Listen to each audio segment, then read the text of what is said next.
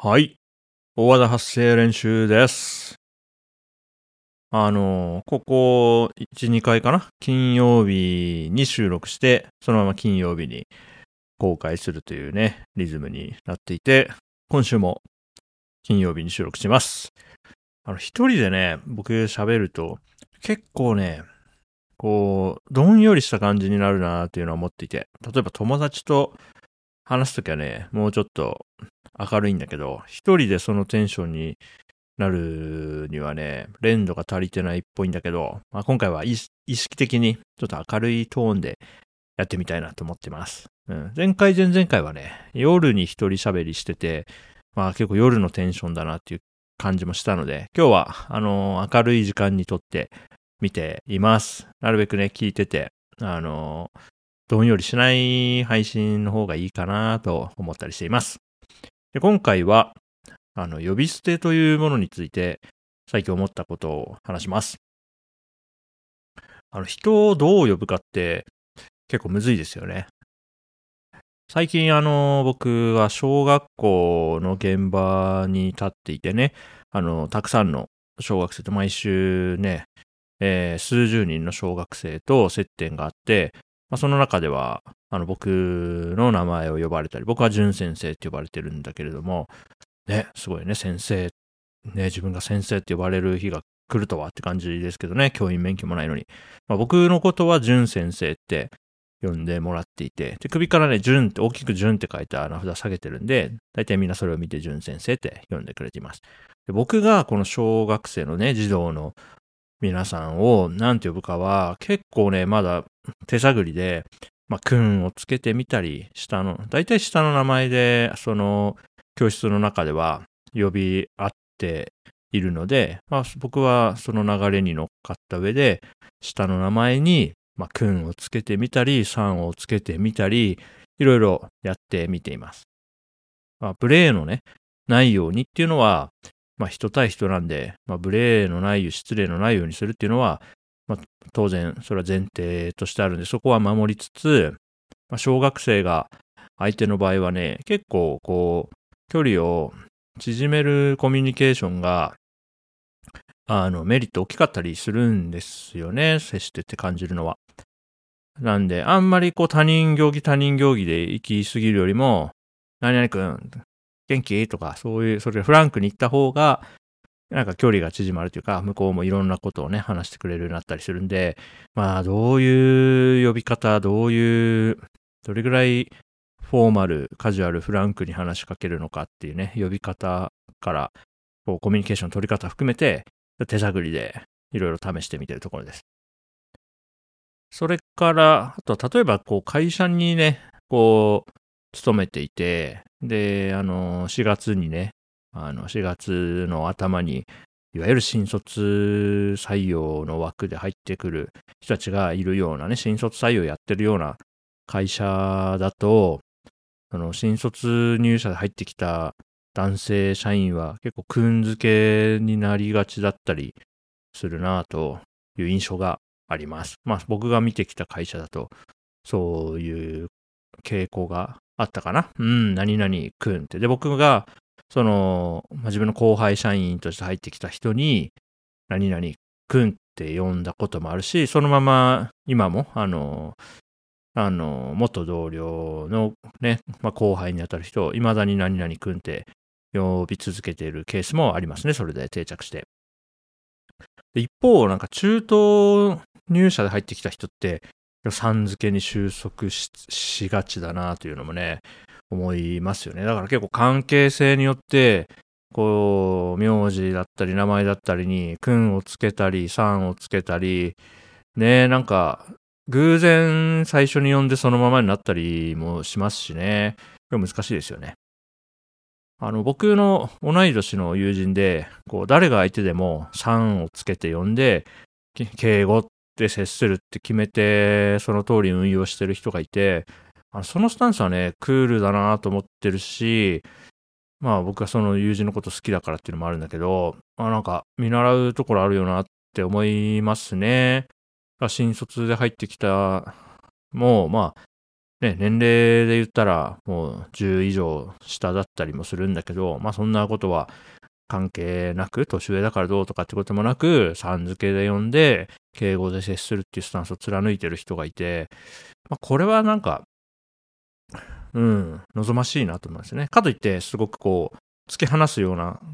ことはしないので、ちゃんといい関係を築きながら、ちゃんと敬意も絶対欠かさないっていうね、スタンスがあっていいなと思います。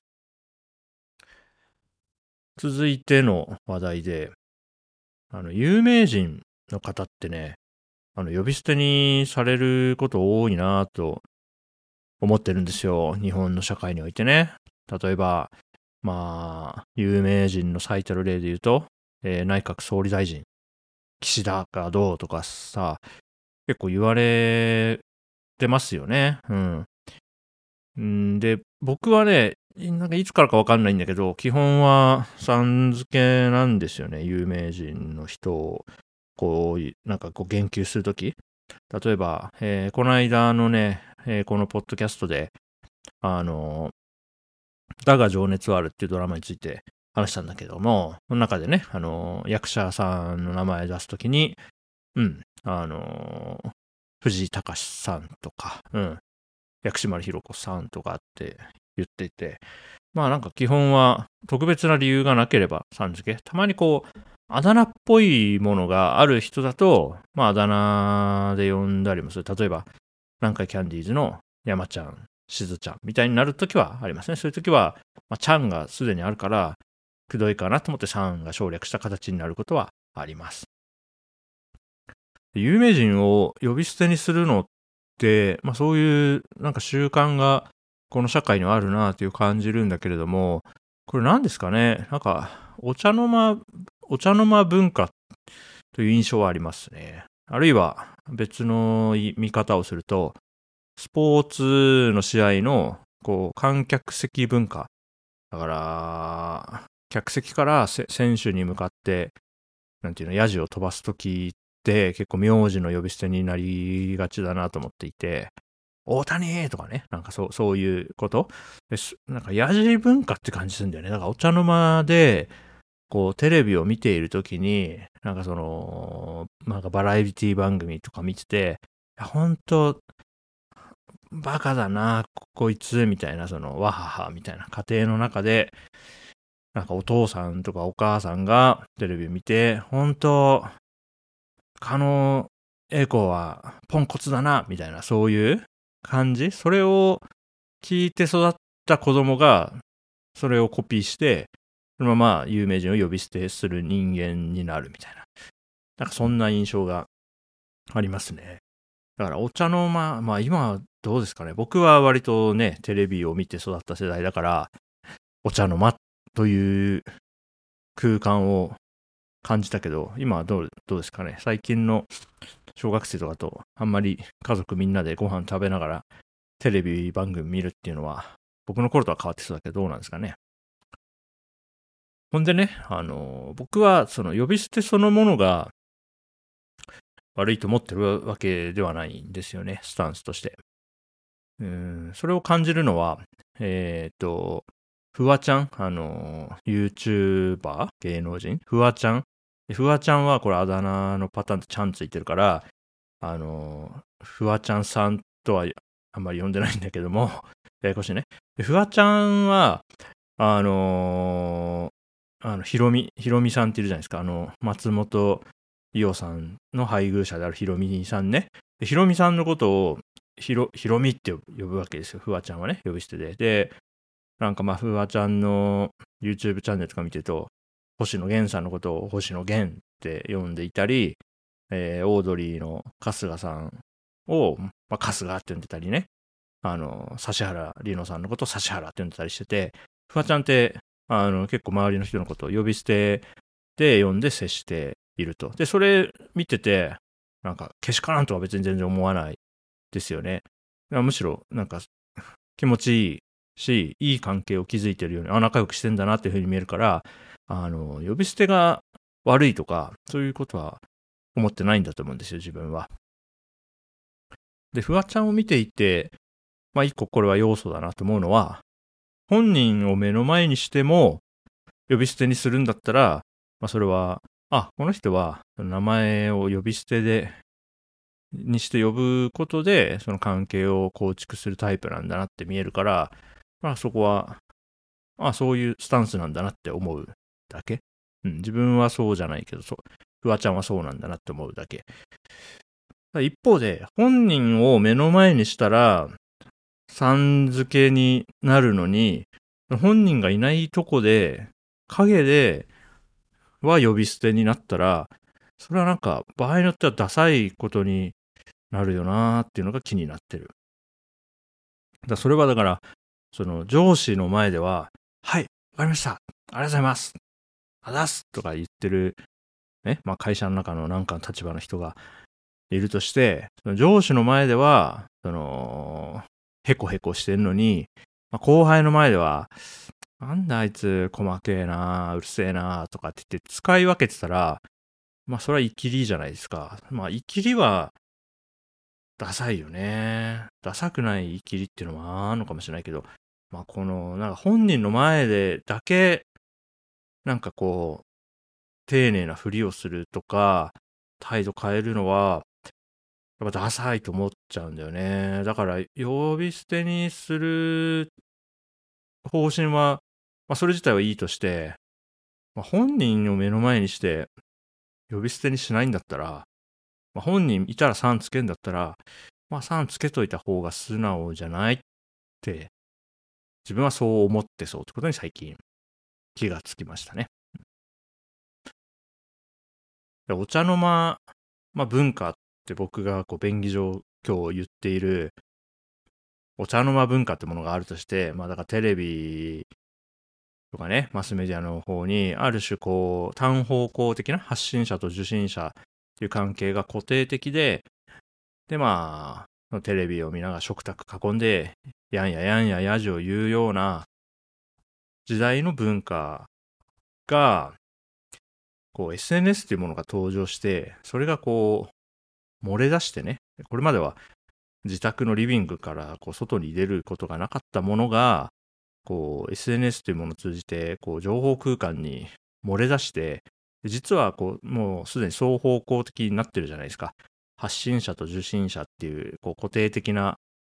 関係ではなくて、誰もが発信者になりうるし、だから僕らのような、僕が発信者になって、その有名な方が僕が発信した情報を受信するってこともある。そういう、どっちの立場も取り得る状況になってるんだけれども、なんかお茶の間文化はそのまま、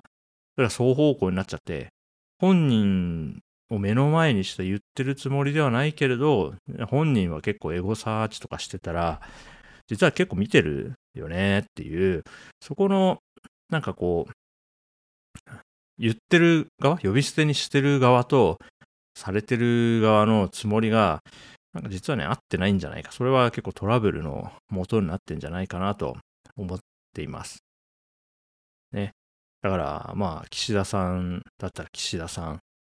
ね。大谷翔平さんだったら大谷翔平さん。あいみょんさんとかね。さん付けが、あまあ、仮にそのさん付けがデフォルトになっている社会をこう想像してみると、うん、まあこれは僕の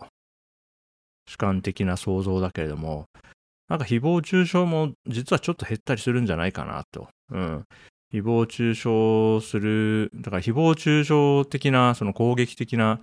内容と、その、さん付けって、こう、なんかテンションが合ってないと思うから、さん付けだと、罵りにくいっていう作用があったりしないかなとね、思いますね。あその、有名人だから、まあ、呼び捨てにしていいとか、雑になんか言っていいっていうのは、それは容易に石を投げていいというね、その、緩みにつながると思うんで、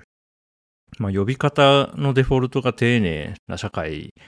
は誹謗中傷を減らせる希望があるんじゃないかなということを最近思いました。うん。で、僕は、もしね、まあなんか、理由はわかんないけど、ね、岸田首相と会ってなんか話をする機会が、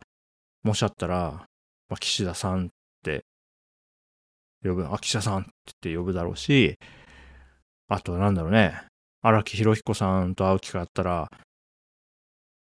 あ、荒木博彦さん、ね、すごいファンで、いつも作品ありがとうございますってね、言うだろうしね。だから本人目の前にしたら自分はほとんどの場合さん付けするだろうからね。どんな立場の人であっても目の前にしたらね。うん、なんで、まあ、さん付けをこのまま続けていくっていうのが、まあ、一つ、なんかこう、収まりがいいのかなと思って、これ続けていってみようと思います。うん。皆さんはどうですか？そのね、人を呼ぶときに、こういう方針でやってるよとか、うん、自分はこれが一番いいと思ってるよとかあったらね、ぜひ教えてほしいですね。うん。で、僕も、うん、まあ、今後ね、考え、アップデートしていきたいと思っているので、何か、あ、それいいですねっていうのあればね、取り入れたいとも思ってるんで、まあ、皆さんが、こう、他人ではある、一方的に知っている、あ有名人みたいな人をね、呼ぶときに、どうしてるとかね、こんな風に思ってるってあれば、ぜひ教えてください。はい。今回の発声練習はこんなとこでした。また来週あたりなんか出すかなと。うん。あ、近々ね、あの、誰かとまたおしゃべりしている回、僕一人じゃない回をそのうち近いうちに出す見込みもあります。はい。また次回も聞いてもらえたら嬉しいです。はい。大和田発声練習でした。まだね。バイバイ。